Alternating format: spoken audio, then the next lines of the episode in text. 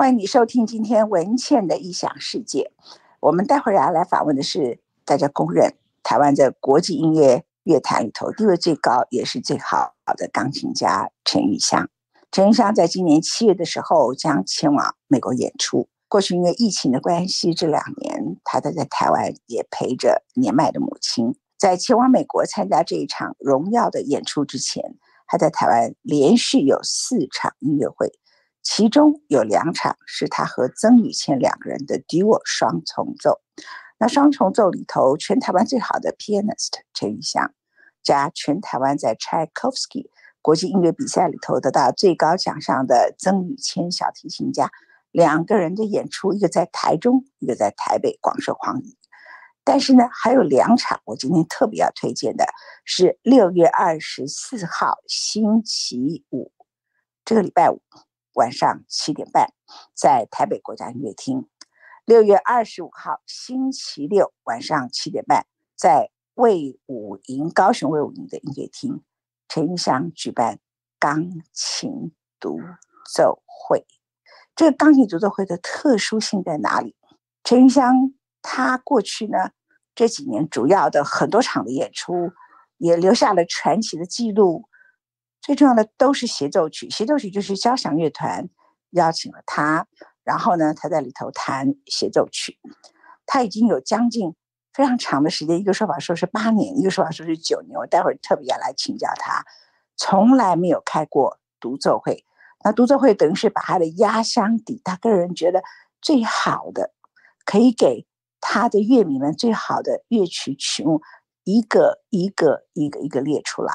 所以呢，真的想要好好听陈毓襄的钢琴，请参加六月二十四号星期五晚上七点半的台北国家音乐厅，或是星期六晚上七点半高雄的魏武营。在这次的曲目里头，我待会儿要问陈毓襄为什么他列出来的曲目是这一些。他的曲目里头包括第一个是贝多芬。而贝多芬他弹的第一首曲子，他不是弹他最擅长的，而且也是属于他的这个风格，那一下子就可以很快抓住观众耳朵的那种征服性的音乐，他不是。他第一首曲子是给爱丽丝，So Sweet。第二首曲子是 C 小调三十二段变奏曲，第三首是 F 小调第二十三号钢琴奏鸣曲，作品五十七，热情。那热情这个我们比较常听到。为什么一开始会选一个这么小品的给爱丽丝？待会儿我们会来问他。然后再来是 Scrambian，史格里亚宾。史格里亚宾里头，它有两首曲子，一个是升 G 小调第二号钢琴奏鸣曲《幻想》，再来是练习曲。其实只要是练习曲，不管是李斯特或 Scrambian，都是特别困难的。然后 Rachmaninoff 也是，还高度的考验一个人的技巧。所以你可以看到这个曲目里头有小品的给爱丽丝。有热情展示一个人怎么诠释一个钢琴家，在一个琴键上头怎么去控制它，变成一个 powerful 的一个传达的媒介啊。那这个是这一类型的音乐作品，有幻想的 romantic 的浪漫派的，有练习曲完全展示一个钢琴家的技巧的，然后还有 Stravinsky 的彼得洛西卡三乐章啊。那我们待会儿要特别来为大家介绍陈玉祥。他也来谈他这一次为什么会开这个独奏会，还列出来的音乐作品。那我们先来听 Stravinsky Dance Route 这一段。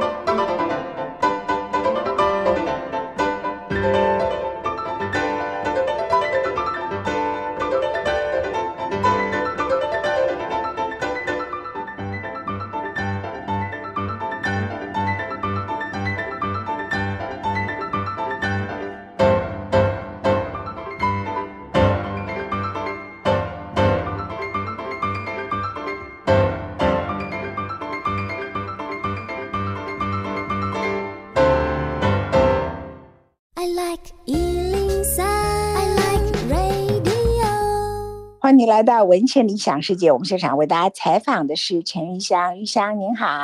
大家好，我是陈玉香。Hello，我刚才前面介绍了你，六月二十四号在台北国家音乐厅晚上七点半，六月二十五号七点半在高雄卫武音乐厅。然后呢，你过去大多数都是交响乐团邀请你，然后弹协奏曲。我们这段时间熟悉的您都是这样。可是最近呢，你又要去美国演出了。好像要去打一场战争一样哈，然后你连续四场音乐会，这像就是疯狂的陈玉香会做的事情。你特别这一次有两场的独奏会，那独奏会的曲目呢，你不是 focus 在一个 pianist，也不是 focus 在哪几种特殊风格，你是把它变成了一个三个人的主要的作品，贝多芬、呃，Scriabin，然后再来呢，Stravinsky。那这三个人的作品里头，你分别就是展现。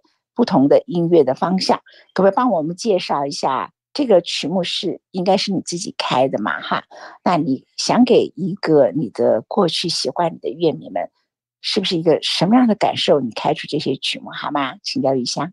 呃，其实这一次的曲目呢，一方面是要满足一些乐迷的梦，一方面是要满足我。呃，一个非常重要老师的梦，还有我自己的梦。当然，每次我都我都是选一些我最喜欢弹的曲子。我们从贝多芬的《给爱丽丝》开始，为什么会弹这一首？就是因为我想你也知道，我一九九三年有赢这个波格雷利奇的国际钢琴大赛，赢了这个比赛以后，我就开始跟波格雷利奇还有他的老师学，他的老师就叫做爱丽丝。所以，这波格雷利奇本身，他、oh. 本身他常常一场独奏会的开头的曲目，他就是弹给爱丽丝。那这个对观众来说很奇怪，因为真的很少。专业的 演奏家 在在这么大的场面会弹给爱丽丝，对，那是我们小学一年级弹的曲子。对，所以这个曲子他是弹要献给他的老师爱丽丝。他曾经跟我讲过，你若有机会在独奏会的上面也可以做一样的，我们都一起献给我们的老师，就是爱丽丝。所以我终于有机会可以做这个事情，所以我赶快把它放在第一个曲子，然后就、oh. 呃，后来就想到这是贝多芬的小品，然后我也本来就打算要弹热情，热情是他的 master work，这中间呢，我想说我加一个比较中阶级的的作品，就他的三十二变奏，这个曲子大概十分钟，所以这一次的难度有从小中到大。所以上半场都是贝多芬三个难度的曲子，那下半场为什么我选了彼得洛西卡？这个真的是观众要求的，因为嗯，很多人有我这个第一张的 CD，就是第一个曲子就是彼得洛西卡。那大家也知道，彼得洛西卡不只要用听的，他要用看的，因为难的不得了。他是在就是钢琴家，他是弹乐团的音乐，所以难的不得了。就是钢琴家好像几乎要有四只手一样，而且他不是只是。音乐上难，这么难的音乐，他还要讲出俄国的文化和它的风景，所以很多人想要看我弹这个曲子，还不只是听，想看你弹怎么诠释 Stravinsky 这个彼得洛西卡？为什么？他他们他们不要看我的手要怎么去弹这个曲子，因为因为手真的很忙。而且很多东西跟真的是你用听的，或是用看那个谱，你都不敢相信这是两只手可以弹得出来的。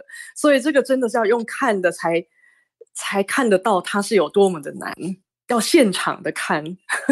OK，其实呃有一次我跟焦元溥两个人呢、啊、一起去听你弹柴可夫斯基第一号钢琴协奏曲柴一哈，嗯，我们两个就私下叫焦元溥的绰号叫柴一了哈，那刚好那天就。你弹柴一，然后呢，我就回头跟他说，他弹的好好，他没办法讲话，他整个脸好激动，然后好像陷入一种 trance 状态，然后整个脸的其实都是颤抖。那你也知道，这个焦元溥其实他听遍了全世界的大名家嘛，对不对？哈，就当场他好激动。我问他说为什么？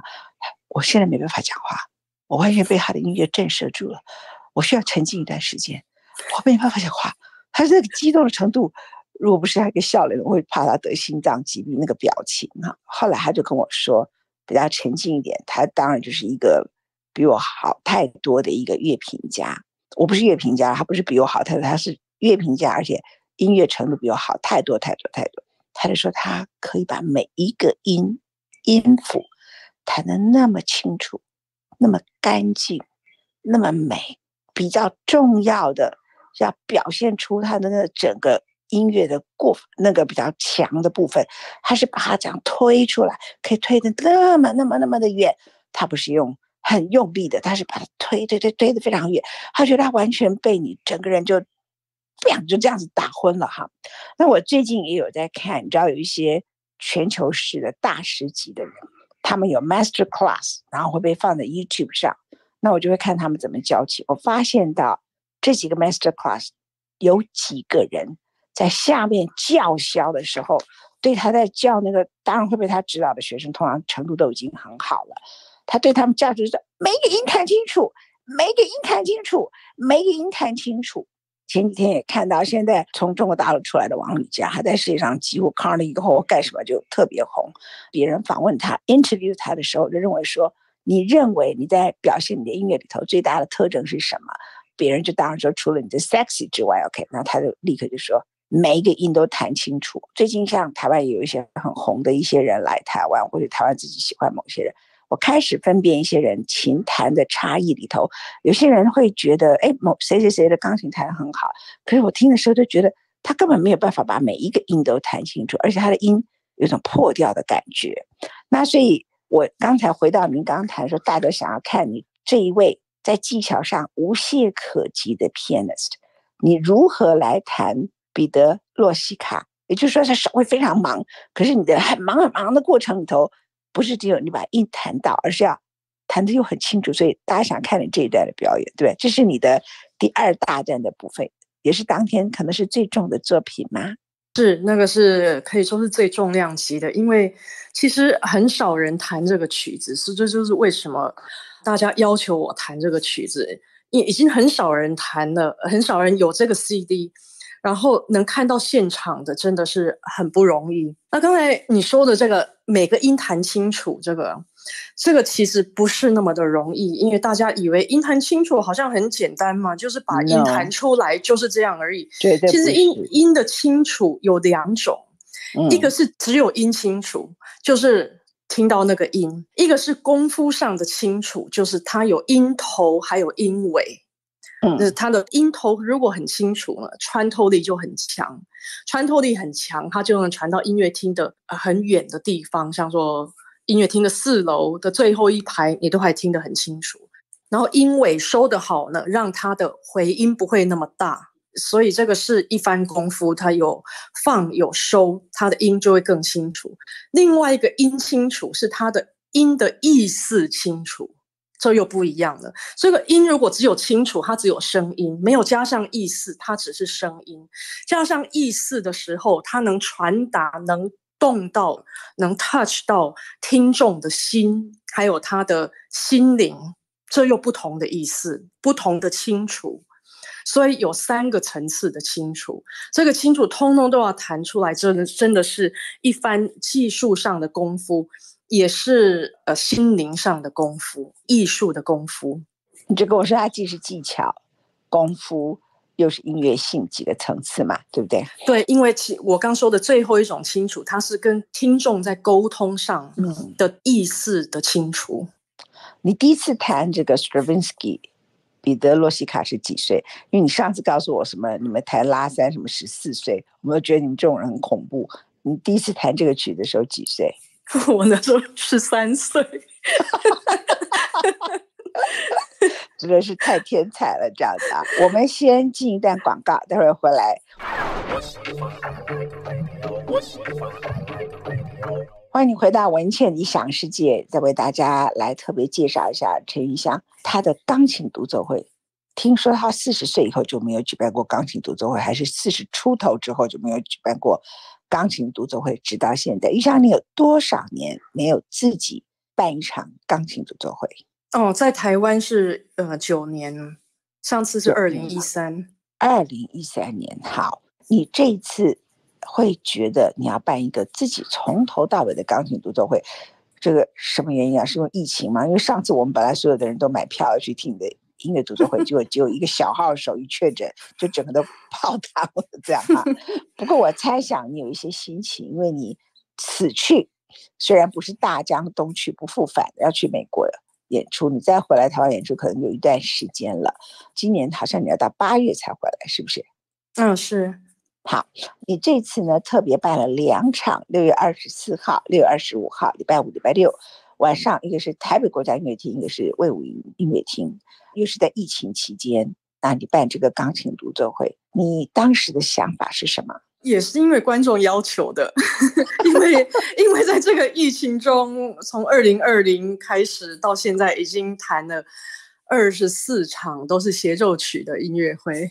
所以你就觉得应该要给大家一点 different，所以除了跟曾宇前的二重奏之外，就是你的钢琴独奏会，我就注意到，就是你连啊，我们要访问你，你都会做一些想法，比如说我们做一个 podcast，或是我们要做什么，你都会想说今天你要来做点什么独特的事情，这就是 so different，就是你不会觉得说我就一直做的重复的相同的事情，那你都会觉得说我这次要突破什么，连被访问。你都会觉得说，那我在这个被访问里头，我这一次要凸显什么事情？或者你去参加大师班，跟一般很多著名的钢琴家很不同，你常常都是去比较不是那么明星的学校。最重要的是，大多数琴女学学校根本付不出什么钱。很多人开大师班是因为要收费，你不是，你是真的要教导那些热爱音乐的年轻的音乐学子。然后你就传授他们，然后教到去自己全身大汗，然后很累。可是呢，我就注意到，你即使要去上这种没什么钱拿的大师班，你都会想到说，我这次要特别教什么。所以我常常觉得你的人生里头，就是给自己一种热情，special mission 很特别啊。你说刚才我们谈到 Stravinsky，这次很多人要你谈。Stravinsky 的曲子里头，就是他们想看看你有没有办法，你的手要看你的手怎么样去诠释彼得洛西卡。他们不知道你十三岁就练到现在，是难不倒你了。可是呢，你的第三大段，你以前也出过专辑，可是你都不会把你的专辑重新又来独奏会里头弹。你有两首曲子，你是要演出这个 Scriabin 的两个曲子，升 G 小调第二号钢琴奏鸣曲幻想。Fantasy 这个是跟你的 CD 里头不一样的，再来一个是练习曲作品四十二之四、四十二之五，你可不可以解释一下你为什么选这个曲目？因为我一直想弹 Scriabin 的曲子，就这一场演奏会，其实我每一场演奏会都想放个 Scriabin 东西，因为那个是我的最爱。呃，为什么？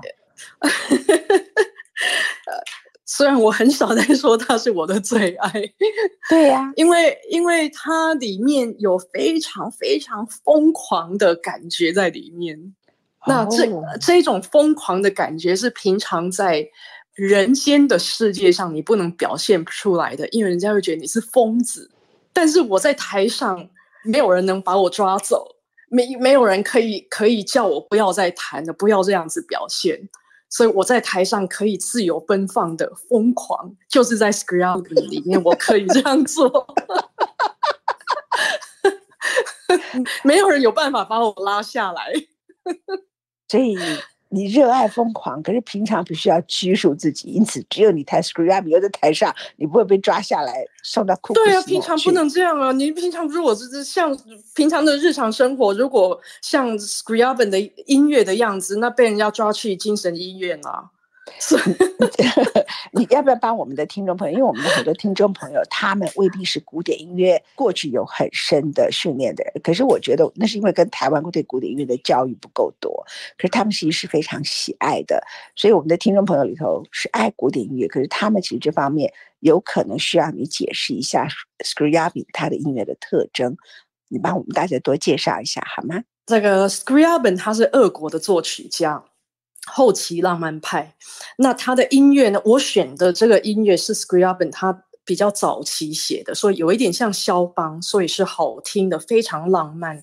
但是他这个浪漫的有一点疯狂，又有一点好像喝醉的那一种的浪漫，在在他的音乐里面呢，有一种非常特别的 character。他这种 character 是你不是有，不然就是没有。是老师教不出来的，学生也学不起来的。所以弹 Scriabin 要非常特别的人才弹得出 Scriabin，因为这个是你啊，所以就是 你啊。那你总不能哎，这我也很好奇，因为你每次出来都穿很典雅的礼服，嗯、或者有的时候就会穿很另外一个样子。那你常常要不然就穿靴子，然后就是很短的裙子，非常辣。可是你又不想让人家觉得你像王羽佳他们那样穿法，又觉得古典音乐应该要穿得很、很非常的得体这样子。那我很抱歉要请教你，Scriabin，那你要穿什么衣服啊？是不是这？其实我最近这几天想了很久，对这件事情我很困扰，因为 Scriabin 过来那个曲子，下一个曲子是 Stravinsky 彼得洛西卡，这两个曲子是完全不一样的，一个是这么的浪漫，这么的疯狂，那这彼得洛西卡呢是在讲木偶的故事，嗯，这这两个是玩一个 puppet。这两个是完全不一样的，相反的，所以这真的是很难穿。我在想，是不是我这两个曲子中间换衣服？Yes，of course，换礼服。Audience 要求替 audience 请求。你现在，你从刚才我访你的时候，都是别人要求的，都是谁的梦？嗯、那就观众要求你要换礼服，尤其是弹 Scriabin 的时候，我觉得。台湾也好，亚洲也好，像我看到最近几个韩韩国一直得奖的，最近 Fan Club 钢琴大赛也是他们得奖。可是他们弹琴不管见他，他就欠缺疯狂的特质。哎，我看了半天，就只有你一个人是疯的。好，我把这 Scriabin，我把这 Scriabin 讲完。也不疯好，那把它讲完，不好意思。那这我刚刚为什么说这是老师教不出来的，学生也学不起，就是老师教得出来，学生也不一定学得起来。他这有一种疯狂的特质，特质就是你要需要非常非常的有想象力，而且可以把当然所有的古典音乐的规则你都要能学好了，然后要很勇敢的、很有勇气的把它放掉，完全就是自由奔放的在台上，但是好像即兴一样，然后又能谈到一种热情奔放的极端，但是因为 Scriabin 的技巧难得不得了。所以你又要控制得非常好，所以它好像在冰火之间一样。所以这就是我觉得这是艺术的最高境界，就是把两个极端合在一起。因为它技它的技巧非常难，所以你要有非常好的控制。你如果控制的技巧控制不够好，你就失控了。那失控那个已经不是热情奔放，那个叫做乱弹了。所以你要要控制的技巧控制非常好。在这个时候，你又要有办法放，把你学的东西放掉，然后把你热情疯狂那一面把它拿出来，又要让听众能听得懂你在做什么。我觉得你应该拿一个酒杯上去舞台，然后呢，放在钢琴上，等你弹完了就把酒杯举起来，对着观众微笑，然后赶快继续换衣服再出来这样。I like 我回来讲一下，就是说你刚刚所提到的，其实一个艺术本来最困难的，要把它表现得很好。比如说，Even Vincent Van Gogh，他是一个，他基本上是一个精神病患嘛。OK，好，他的绘画也一样，就是说他的绘画里头有一种强烈的疯狂特质，可他是要有能力把它收回来啊。嗯，那你用什么方法把你自己收回来？你自己在练的时候，你刚才讲。把你所受的古典乐所有的东西都把它放掉，然后进入一个疯狂状态。可是那技巧又很难，因为你在弹的时候那些技巧你必须紧抓住。可是你又要进入一个疯狂，你用什么方式把它完成的？呃，我以前比较年轻，刚开始在演奏的时候，会觉得常常演奏完好像进入另外一个境界，好像有一点觉得收不回来的感觉。现在完全不会了，因为觉得现在自己就是很疯狂了，所以不用再收回来了。所以那个时候不够疯狂，你必须自己进入一个疯狂，再把它回来。你现在就把自己弹出来就好了，这样意思是这样吗？现在就是 be myself，be yourself 啊。那你也选了一个练习曲，这样子。不会这个练习曲特别，第二个练习曲就是升 C 小调，嗯、这个我特别要，这个练习曲难的不得了。Rachmaninoff 曾经说过：“好，这个练习曲好难哦，我花了一个钟头半的时间学。”因为 Rachmaninoff，Rachmaninoff 就是他什么东西都能呃视谱就弹的，所以他的他的技巧非常非常的好，所以他视谱都能弹任何曲子。他说这个 Scriabin Etude，我居然花了一个钟头半来学。你呢？你学多久？哦，我也是小时候学的，所以我也我不记我我不记得学了多久，但是要弹好非常的难。我们从刚才谈到现在，我觉得其实 even for Alice 的话，那对你也很考验的。你也知道，那个 Horace 后来都很喜欢弹师门的小品嘛，对不对？哈，嗯嗯。那其实小品很容易听出一个人的能力，因为大家都会弹啊。嗯，就是大家都会弹，每一个人都会弹琴，也每一个人都听过 For Alice。在这个情况里头，你弹的好坏，很快的就啪，所有的人就听懂了，对吗？嗯，这一个曲子真的是很少人演奏，我觉得大家终于能听到，呃，给爱丽丝的完整版也是非常的新鲜的。嗯，他他给完整版是多长？呃，其实它很短，但是你知道，大部分的人都是弹个开头而已。哦，所以我们都也是只是听到开头，它它就是完整的也只有四分钟，但是因为没有人真的在一个正式的舞台上演奏这个曲子，所以我觉得这对观众真的是很新鲜的。你这前面的人是 gratitude，也是对你的老师致敬，给爱丽丝，然后波格雷里奇，你跟他做相同的事情，然后接着就。贝多芬嘛，全部就一整个，那有个重头戏叫热情，后面全部都是难难难难难，疯狂加难，疯狂加难，这样子全部混在一起，这是一个你要搞死自己的独奏会，是这样吗？我总觉得我好像如果没有做到非常非常难的事情，呃，不止非常难，就是几乎是 impossible 的事情，humanly impossible 的事情，我是觉得好像没有活到的感觉。我觉得你每次都要挑战自己，然后呢，就会觉得我怎么会去做这个事，然后再来就是觉得说我答应了人家什么事情，我为什么把自己搞成这样？可是你每次都把自己搞成这样，你几乎不太愿意去给自己选择一个。Easy job，对不对？对，其实这一次这四场，我看待它是五场，这好像一个 package 是五场。第五场就是美国那一场，那个、嗯、呃，我要弹的独奏会的曲目跟台湾的是一样的，但是因为那一天是美国的国庆日，是七月四四号，所以我在最后一个曲子要加一个 Stars and Stripes Forever。嗯，所以这个是非常非常有意义的，就是在能在国庆日弹这个曲子，所以我非常期待这一场音乐会。嗯、然后是 Horowitz 改编的，给钢琴。嗯，我听过有一次他在他在美国弹的吗？好像是在在 Carnegie Hall 弹的，在 Carnegie Hall 弹的。嗯嗯嗯嗯嗯嗯，他好像也弹过一次，是给。英国女王 Queen 的都是他改编的嘛？OK，好，嗯，你这个 Horowitz 他是 Carnegie Hall 弹，然后你弹了 Horowitz 的曲目，所以总共五场音乐会，一个 whole package，然后其中两场是把自己弹死的独奏会，在两场是跟郑雨盛的 duo，啊，在一场就立刻飞到美国，是七月四号，我算起来，你加起来不到两个礼拜，有五场音乐会，哦，十天，对不对？嗯。从六月二十四到七月四号，including flight, jet lag，还有时差。我夸你好，你到美国谈那一场，真的会陷入疯狂，看你怎么收回来。而且这个美国这一场音乐会不是只有一场音乐会，它是一个 package deal。除了音乐会以外，我还要当一个比赛的评审，两个比赛的评审，嗯、是音乐会的前一天，然后音乐会的隔一天还要开一个大师班，所以他的。Agreement 是这样子的，所以你会活着回来吗？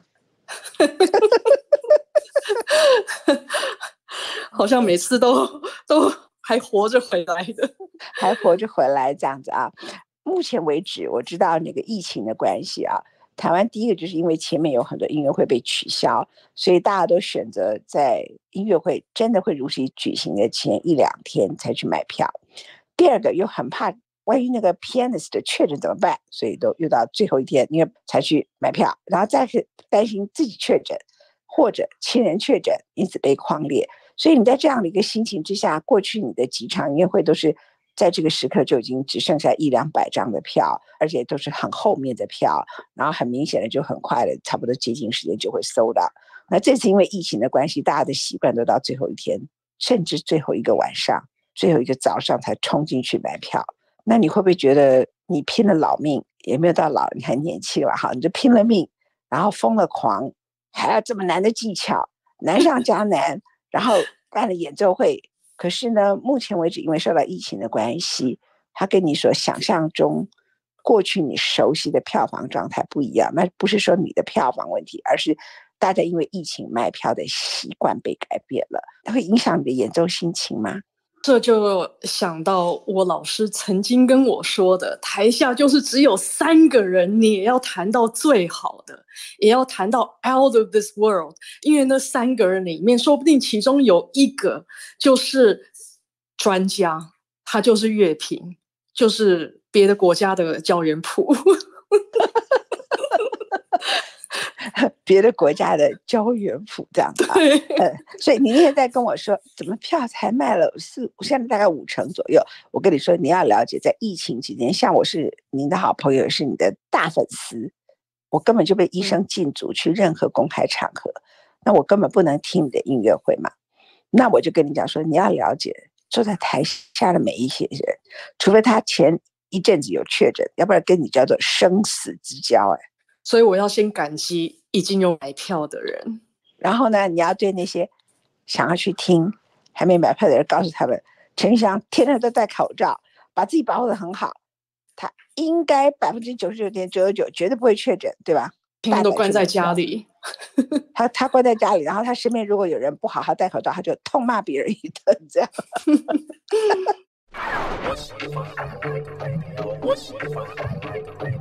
回来我们来谈啊，就说这一次你的一些作品里头，其实看起来这个分量很重啊。因为你以前如果弹一个 concerto，那就上半场或者是下半场，那大多数他们会把你放上半场啊。